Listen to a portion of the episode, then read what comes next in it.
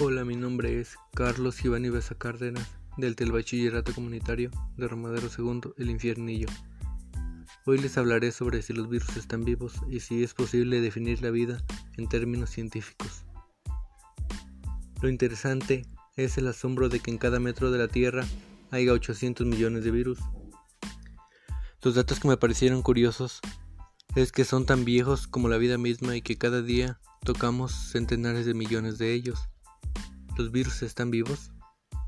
Son tan viejos como la vida misma, pero los científicos son incapaces de determinar si están vivos.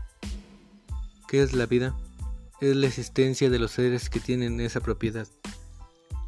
Para concluir yo pienso que los virus son parte de nuestro alrededor y que son fundamento para los organismos, aunque hay algunos que pueden ser dañinos.